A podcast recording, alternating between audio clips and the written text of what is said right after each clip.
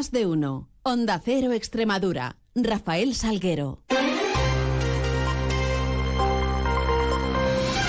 Muy buenos días, ¿qué tal? Son las 7 y 20 de la mañana. 10 son los minutos que tenemos por delante para contarles noticias de Extremadura en este viernes 3 de noviembre, en donde comenzará a amanecer en la región a partir de las 7 y 53 minutos. Ocultará el sol sobre las 6 y 25 de esta tarde-noche. Miramos a los cielos que nos acompañan y lo vamos a hacer con la ayuda de la Agencia Estatal de Meteorología. Marta Larcón, buenos días.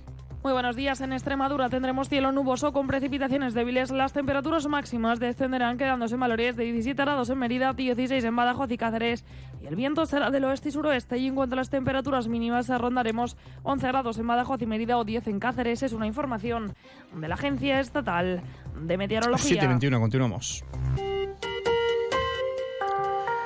Dejamos a un lado las alertas activas en Extremadura tras el paso de la borrasca Ciarán. En este sentido, informarles que el 112 de Extremadura gestionaba 291 incidentes eh, ayer jueves relacionados eh, con estos fenómenos meteorológicos. 123 en la provincia de Cáceres, 163 en la Cacereña. De ellos, 58 estaban relacionados eh, con asistencias técnicas motivada por achiques, limpieza de calzada por árboles, en ramas, así como diversos objetos que impedían la normal circulación. También relacionados con el suministro de cableado eléctrico y la retirada de objetos desplazados como carteles, contenedores o plásticos. En este mismo periodo también se gestionaban un total de 11 incidentes eh, por accidentes de tráfico, de los cuales cuatro eran casco, en casco urbano y siete en el ámbito interurbano. Por cierto que mañana, mañana sábado va a llegar una nueva borrasca, esta se denomina Domingos y en un principio no afectaría de forma tan directa a Extremadura. Cambiando de tercio, les eh, contamos que la presidenta de la Junta, María Guardiola, participaba ayer en Madrid en los desayunos informativos de la agencia Europa Press eh, como ponente invitado. Un evento en el que Guardiola era presentada por el eh, líder de su partido, Alberto Núñez Feijóo, quien criticaba a Pedro Sánchez y ese acuerdo con Sumar, Esquerra y Junts, que califica de chantaje y al que considera que no es digno para ser presidente. Por su parte, Guardiola asegura que el acuerdo lanza un mensaje peligrosísimo, ya que no todo vamos a ser iguales y perjudica gravemente, asegura a Extremadura. Sánchez les da todo, sin pedir otra cosa que le dejen permanecer en el poder. Subrayo lo de dejar, o incluso diría que le dejen estar en el poder. No hay mayor definición de casta que un grupo privilegiado de políticos a los que no solo vamos a perdonar, sino que vamos a pedir perdón y vamos a borrar los delitos como si nunca hubieran sucedido. Además, la presidenta extremeña dice que hay socialistas con dudas y pide al secretario regional de PSOE, Guillermo Fernández Vara, que sea valiente y se muestre en contra. A hablar del señor Fernández Vara, que ha visto todo el mundo la cara que tenía aplaudiendo en, en el Comité eh, Federal. Yo creo que, esa cara al final es el reflejo del alma. Creo que hay muchos socialistas que no están cómodos y a mí me gustaría que hubiera valentía. También achaca la actual situación de inestabilidad nacional eh, al perjuicio que tiene, por ejemplo, situaciones como el tren extremeño, donde desde el, desde el pasado 25 de agosto está esperando una respuesta de entrevista con la ministra de Transporte en funciones, Raquel Sánchez. Mientras hay regiones como la nuestra, hay regiones como Extremadura, en las que las carencias de infraestructura parece que se han cronificado. Los retrasos del tren extremeño son ya residuales. En esta clave, el pacto entre PSOE y Esquerra para la investidura de Pedro Sánchez eh, implica que el Estado condonará hasta 15.000 millones de euros de deuda del FLA, del Fondo de Liquidez Autonómico a Cataluña, que se ahorrará además unos 1.300 en intereses. Al respecto, la presidenta María Guardiola rechaza ese acuerdo, lo considera absolutamente indigno. Eh, desde el Gobierno, por su parte central, matizan y subrayan que el pacto en el, al que llegaban PSOE y Esquerra para condonar esa parte de la deuda de Cataluña, en su caso el 20% del total, se extrapola al resto de comunidades autónomas, pero ese porcentaje en todas ellas no va a ser necesariamente el 20%, sino que se fijará en caso y en función de la infrafinanciación que soportan cada una de ellas. En esta clave también eh, un cruce de declaraciones en la red social X entre el secretario general del PSOE extremeño, el presidente de la Junta, Guillermo Fernández Vara, y la presidenta Guardiola.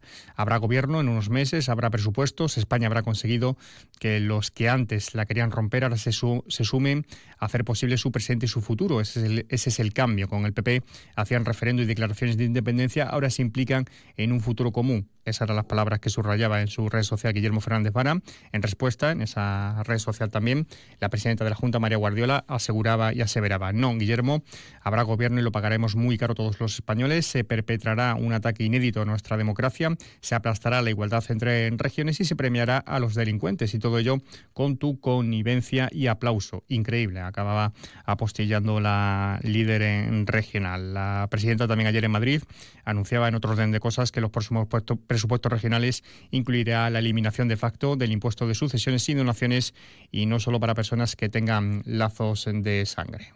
Poníamos el ejemplo eh, de eh, un padre que se casa con una mujer que ya tiene un hijo y lo cría como a su propio hijo, pero no lo adopta porque tiene un padre biológico.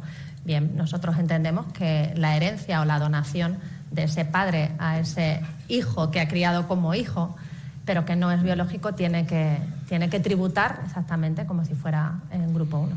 También defendió por último la presidenta de cara al nuevo sistema de financiación que se prime generosamente las dificultades añadidas de regiones como la extremeña con gran dispersión de la población y alta tasa de envejecimiento. Noticias en Onda Cero Extremadura. En clave sanitaria, el SES confirmaba ayer que hay dos casos asintomáticos afectados por el virus del Nilo en la provincia de Badajoz, detectados en donaciones de sangre por el banco de, sangre. Son asintomáticos, no requieren ingreso. Ahora mismo Extremadura registra 11 casos de fiebre del Nilo, cinco de ellos eh, confirmados y otros seis son probables. Por otra parte, y en clave de sucesos, también les contamos que la Guardia Civil ha instruido diligencias penales como investigado un vecino de Zainos, de la localidad pacense de Zainos, responsable de una explotación ganadera ubicada en el término municipal de Olivenza por el abandono de casi un centenar de vacas y de terneros. Y repasamos también la actualidad y última hora deportiva con la ayuda de nuestro compañero David Ferrato. Muy buenas, David. Muy buenas. Pues como dice el dicho, no a la tercera, sino a la quinta. Fue la vencida y un equipo extremeño ha pasado de ronda en la Copa del Rey. Ha sido el villanovense que se ha deshecho de Ibiza de primera federación por dos tantos a uno a pesar de que el conjunto ibicenco se adelantase en el minuto 42 con tanto de.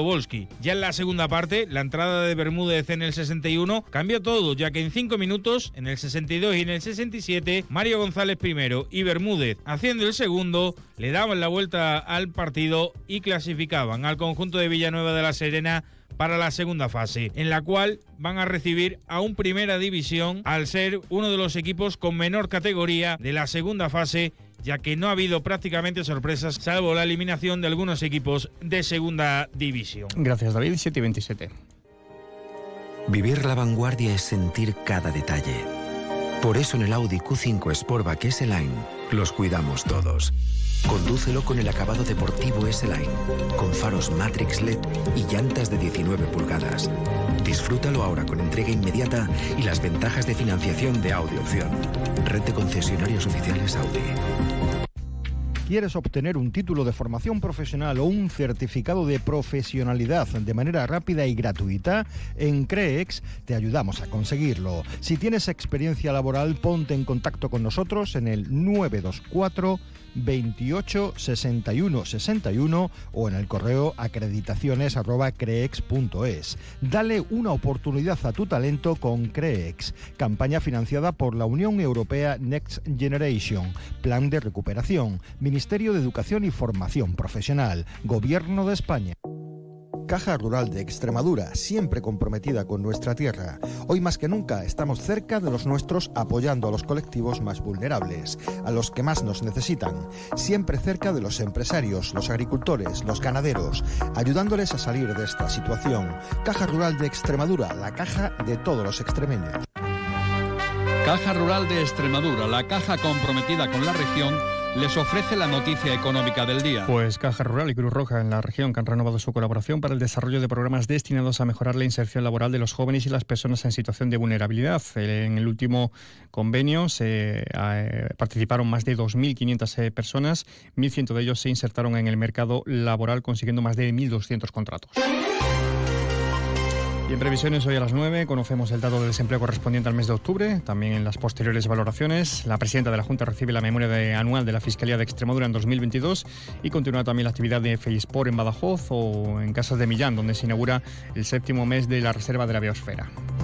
Todo ello mucho más lo vamos a contar en las citas que tenemos informativas. 13 minutos boletos regionales, un avance de noticias mediodía, 2 menos 10, tiempo de información regional con Juan Carlos González. Llegamos así a las 7 y media de la mañana con esa cita con la información más cercana, la local, a las 7.54 en boletos, a las 8 y 20 toda la información de su ciudad. Sigan mientras informados a través de nuestra web y redes sociales y les dejamos ahora la compañía de más de uno con Carlos Salsina. Pasen un feliz resto del día.